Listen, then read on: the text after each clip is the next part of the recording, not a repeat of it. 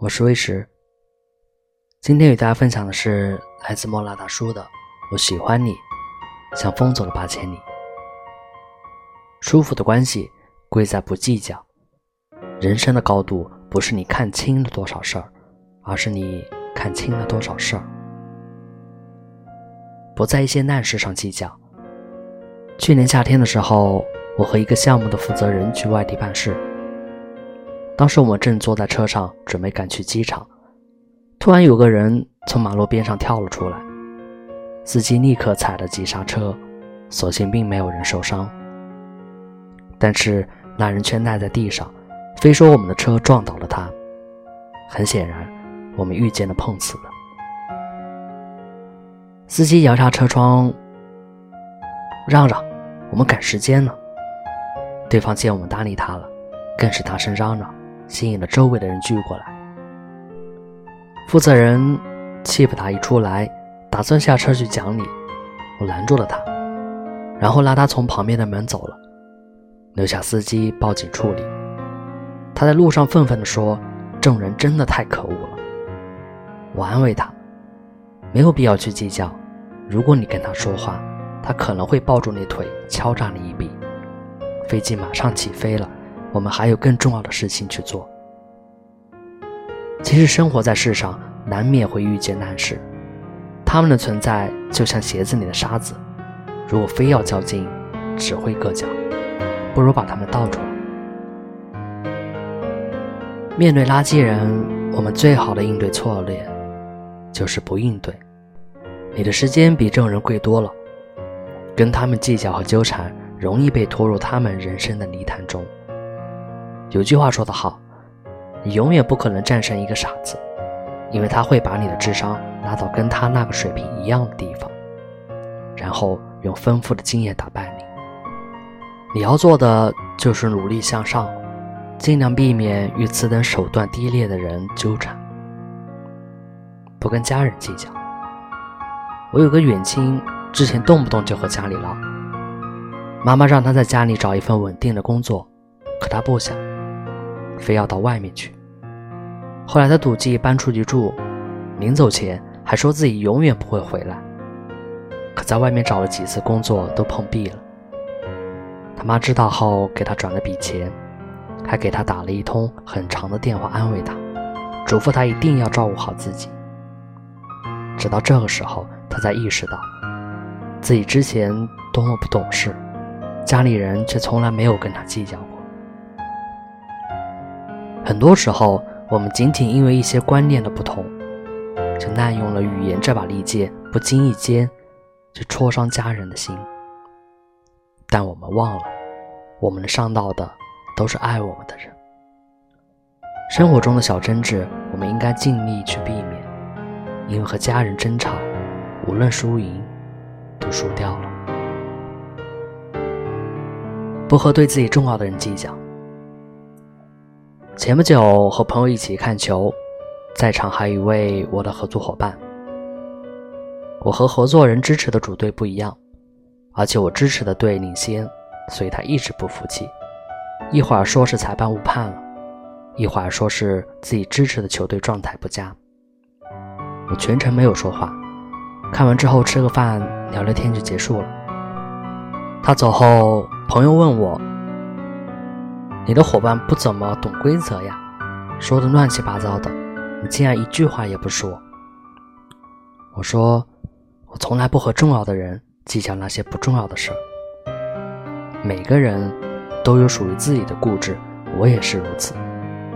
当我认定一件事，就很难被改变，所以我更不会说服别人。尊重别人的选择不是妥协，而是一种情商和格局的体现。不要为了一些无关紧要的事去争执，破坏了重要的关系。那些无关痛痒的输赢，谁要谁拿去吧。不和爱人计较。在我身边有一个朋友，她和她的男友算得上是恩爱的典范了。两个人无论什么时候都很甜，光是一个眼神，都是满满的爱意。我问他们相处这么和谐是怎么做到的？朋友告诉我，每次有小摩擦的时候，男友都不跟她计较，无论谁对谁错，总是先服软道歉。情侣之间难免会有磕磕绊绊，通常女孩生一个人气，并不是真的就不想理对方了，而是希望对方能够在意自己，能够来哄哄自己。所以，她现在也很懂得体谅男友，不会因为一些小事去吵架。热爱生活的人不和爱人吵架，他们善于把自己的家庭变成安稳的港湾，而不是一场飓风。人活在世上，难免会遇到一些琐碎的事，过于斤斤计较，只会有无意义的内耗，让自己心力交瘁。无论是对待家人还是朋友，都没有必要为那些鸡毛蒜皮的小事和他们针锋相对，到最后。只会伤了彼此的感情，也让自己陷入更加孤独的境地。我们真正能做的，唯有和解。世上你我皆过客，何必计较那么多？你的圈子决定你的幸福。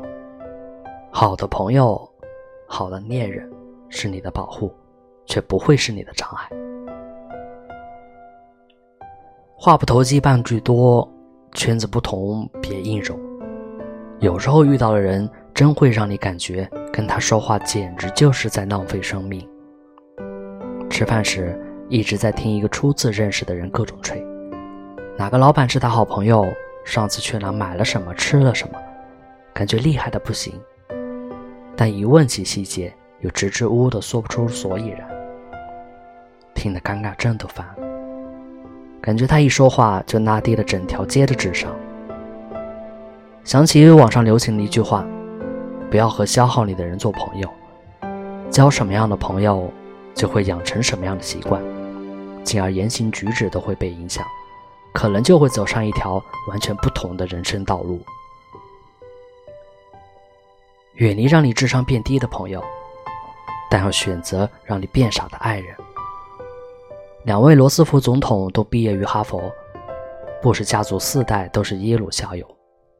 小布什在竞选的时候甚至开玩笑说：“我继承了我父亲一半的朋友。”但他们的优秀不仅仅是因为家境。如果说在十几岁时我们是什么样的人，在很大程度上受了家庭的影响，那么到了二十几岁，能决定我们变成什么样的那个人。是我们自己。所有的距离和阶级，其实本质上都是人自身的差距。你的能力决定了你的社交。和从不读书的人在一起，慢慢你买书的次数也减少了。与没去过远方的人聊天，你可能真的以为世界就只有这么大。朋友都是不爱运动的人，约不到人同行的你，可能也就放弃运动。很多时候，因为你朋友圈的狭小，你变得安于现状，失去了许多本来可以尝试改变的时机。平静生活有平静的好处，但是人生就像一本书，不出去走走，就只能看到一页。其实，友情、爱情都一样，讲究一个势均力敌，但爱情有一点特殊，朋友不止一个，类型也有各不相同，但爱人不同。万千人海，只能选一个人，有标准吗？大概人人心中的答案都不一样。但看身边相处和谐的情侣，占最大优势的还是互相需要的类型。男人不是能拿主意的人，女朋友往往格外果断。女生如果是瘦小可爱型，找的男友大多是霸道总裁型。果然，我们花一生寻找的，不过是哪个人自己缺少的肋骨啊？莫拉很久以前看过一本书，里面有这么一个场景，现在还记得很清楚。一个朋友问男主：“她看起来那么普通，那么柔弱，比她漂亮、比她聪明的女孩有很多，为什么你选的是她？”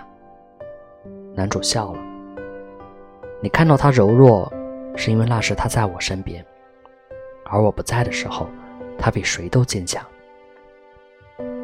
突然觉得，这大概就是现代女性们的理想模样吧。我可以单枪匹马闯江湖，什么都不怕。但如果你来了，我就只想做一只在你怀里撒娇的小猫，黏着你。我一个人也可以活得潇洒，但却只想在你身边被照顾着。不是没你不行，而是有你更好。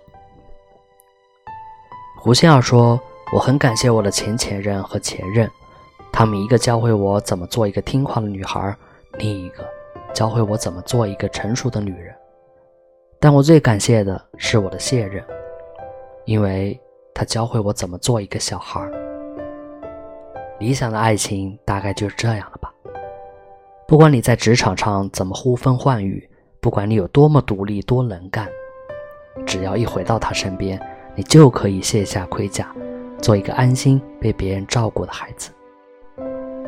莫娜的一个朋友分享了她的故事，在没遇到她男朋友之前，每次出门旅行，不管河水，都是靠她一个人打点计划，特别辛苦，但也没办法，能者多劳。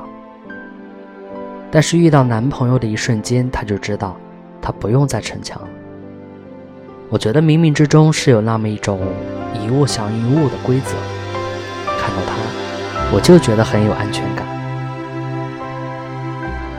有一种爱，是为你挡住世上的刀光剑影。有两种类型的人，一种是坚持给你灌输世事险恶、人心难测、世界上到处是陷阱；另一种是努力把世界美好的一面展现给你，尽他所能为你遮挡住黑暗。